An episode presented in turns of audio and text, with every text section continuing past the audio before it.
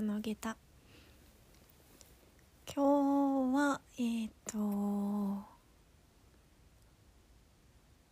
明日が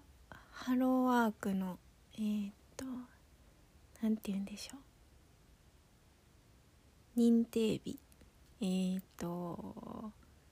今失業保険が下りててでその1ヶ月ごとに認定その1ヶ月の間どうしてましたか？働いたのどんぐらいですか？っていうのを確認してもらうっていう作業があるんですけどそれが明日でで1ヶ月の間に2回、えー、と仕事を探すっていう行動ハローワークが思う仕事を探すっていう行動をしてないといけなくてでまあずっとほっぽらかしててですね。で今日もギリギリのタイムリミットで行ってきました。でまあ正直なところそのもう一回どこかの組織に所属するその一つのところに雇われるっっていう形を取ることはないんじゃないかなとは思ってるんですがハローワーク的には今ある職業に就いてもらうっていうことが職業支援でありそのために準備してる、うん、職業訓練があったりだとかで相談とか仕事紹介に関してもまあそうなんですよね。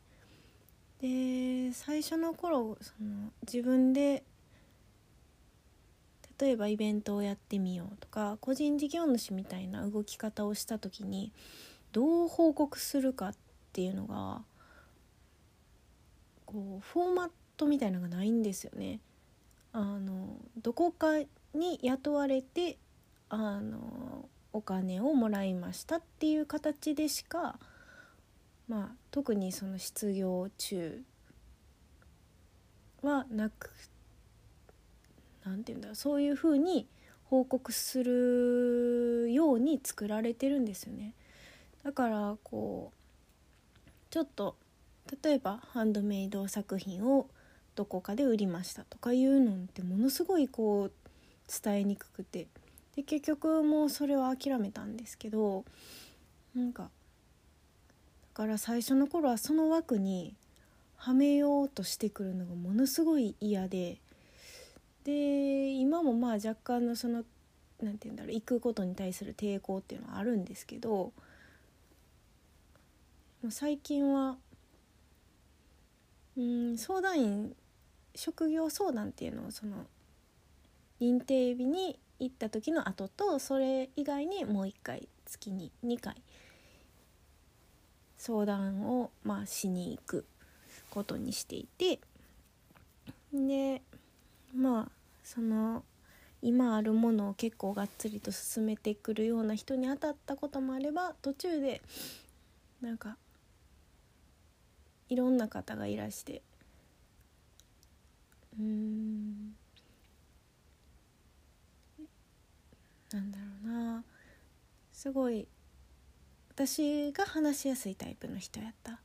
あの向こうから押し付けてくるんじゃないタイプの人やったっていうのもあってでいろいろちょっと喋っててでこっちとしてはこうそういうとこに就職する気がないもんだから向こうとしても多分どうしていいか分かんないっていうのがあるんですけどあのちらっとなこの間受けた通訳案内士の試験の話とかをしたんですよね。そしたらうん。であとは保育士として働いてた時にやっぱりの拘束時間に対しての時給がものすごく低い。でそれで自分の時間が削られていく感覚があって今の状況でそこに戻るっていうことそういう条件のもとで働くっていうのが例えばそこで、まあ、私が納得できるだけの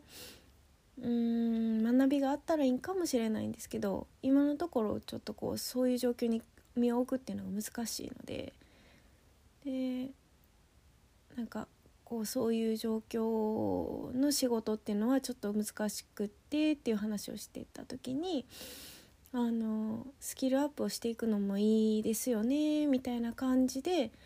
あのじゃあ頑張ってくださいみたいな感じのあの相談の終わり方をしたんですよね。それがなんかすごい嬉しくってで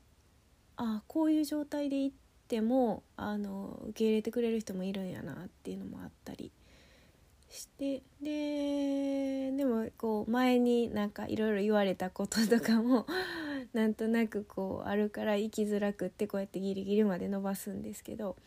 でまあ今日はでもあの柔らかい感じの人やってであの着物でいつも行くんででお着物あのよく着はるんですか？着物関係のお仕事ですか？みたいな感じでまあなんやろな。そういう雑談から入ってくれるというか。で私としてもその近況報告みたいな感じでさせてもらってでじゃあ報告ありがとうございましたって言ってさっと終わったんですよね。うん、でなんかそうすごい嬉しかったんです。で1個明日あの古着の着物を扱ってる京都のお店で新しい店舗オープンされるっていうのでスタッフ週3日ぐらいで募集されててで知人がその情報を上げてくれてたのででちょっと聞いてみようかなと思ってあの聞きに行くことなんかをちょっと喋ったりしてました。実際現状はうん塾で週に2回とか家庭教師やったり自分で放課後子供見るのやったりしているのでま多分週3っていうのは難しいなって自分の今の状況的に思うんですけどまあ話してみな分からへんしと思ってで一回そこのオーナーさんとも喋ってみたいなっていうのもあったんでで知人に頼んでその場を設けてもらいました。どんな感じになるのかまた楽しみですで今日は話し始めたのはそのハローワーク行ってでその後にえーと、お茶のお稽古があったんですね。でお茶のお稽古がうん始めたのは大学院の多分1回生の時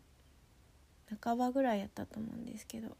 でそっから就労の時はちょっと休ませてもらったりなんだりして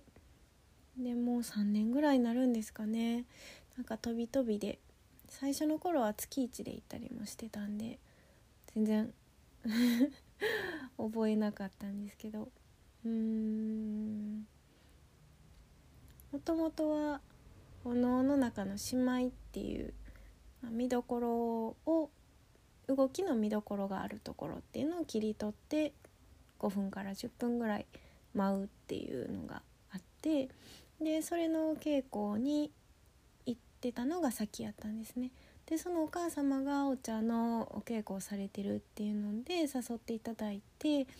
でお稽古始めたんですけどもう最初の頃はものすごいなんかこうわからないことだらけででなんかこう皆さんはそれをこういかにもスッとこなしてはるのがその場にいるのがもうかなりのこう緊張とわからないことがあるんで自分がこう動けないっていう感覚もあってまあまあしんどくってで、まあ、お手前があってこういう風にしてこういう風にしてっていうのもうんあんまり意味がわからなかったんですよね。で結構苦痛やってまあ修論で一回休んででそっから再開してんでその辺からですかね。なんかあこのためにその前にあるこれをやってるんやなとかそういう理屈がちょっとずつ馴染んできたのもあってであとはその先生がうんと最後の方はあのがんで闘病してはってでかなり多分しんどかったと思うんですけどずっと稽古場に立ち続けてくれてはってでなんかその先生に会いに行ってるっていう要素もまあすごい強くって。で何がこうすごいってもちろんそのあの 2, 2箇所でこう一つの部屋の中であの2箇所で稽古するのをまあ両方皆さんと雑談してはるようで間違えたり止まったりしたら的確にこうサポートをパッて入れてくれはったりとかいうところももちろんあるしもうなんかその場に必要なこと。うんその時に例えば私が知りたいなって思ったことだったりその実際に頭で知りたいなって思ったことじゃなくってその場にものすごくふさわしいこと。で誰もが嫌な気持ちになることはないしことであってかつ学びになるようなことっていうのをさっとさりげなく置いていかはるんですよねそういう言葉を。うんそれがものすごい好きで。でそうもう亡くなられて1年ぐらいになるんですけど1年もうちょっとかななんかその究極の気配りというかお茶を突き詰めていくとあこういう気配りができるようになるんかなっていうのがあってものすごいこう尊敬する方でしたね。でその今はあのお嫁さんになるのかな？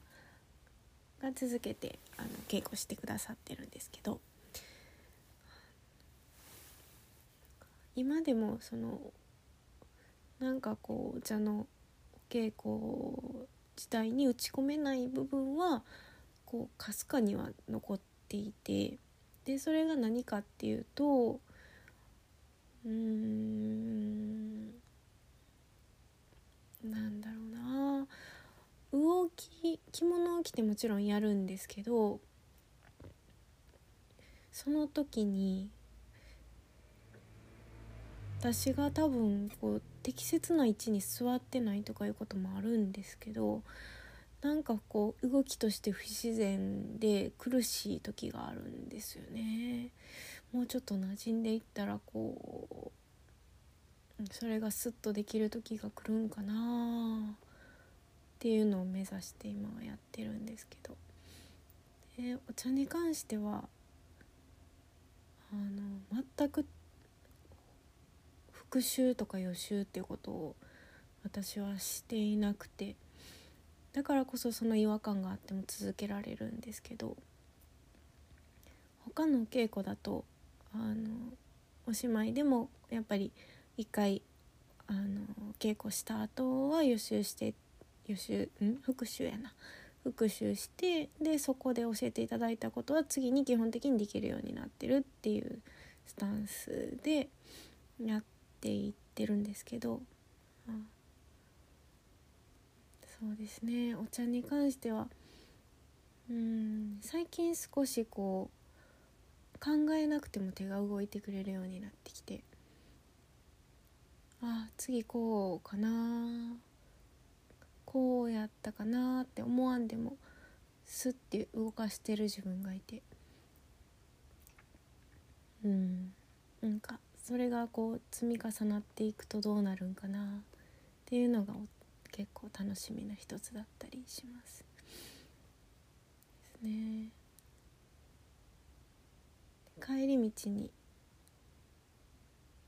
距離的には地下鉄で一駅ぐらいでまあ、電車に乗ってもいいんですけど普段は自転車で10分かからないんで行くんですけど今日はあの前にハローワーク行ってたんでそのまま電車で行ったんで歩いて帰ろうと思って。で最近こうマスクをしてると結構息が苦しくってでなるべく外歩く時は外すようにしてるんですけどそんなんでちょっと外してパッて見たらもう、えー、6時ぐらいやったんかな。あの月がすごい綺麗やってまだこう上の方に登りきってへんのでちょうど満月なんかな満月が近いのか満月か。なんかハッとしましたね月が綺麗で。でその時にあお茶行くのもその綺麗なものをふって私がお稽古の時にあこれ使いたいなとか稽古道具の中で使ったものをこう使いたいものを組み合わせて使えてで実際にそれが美しいなって思える空間であるを作り出すことができるっていうのはすごい嬉しいなと思っているのもあるなと思って。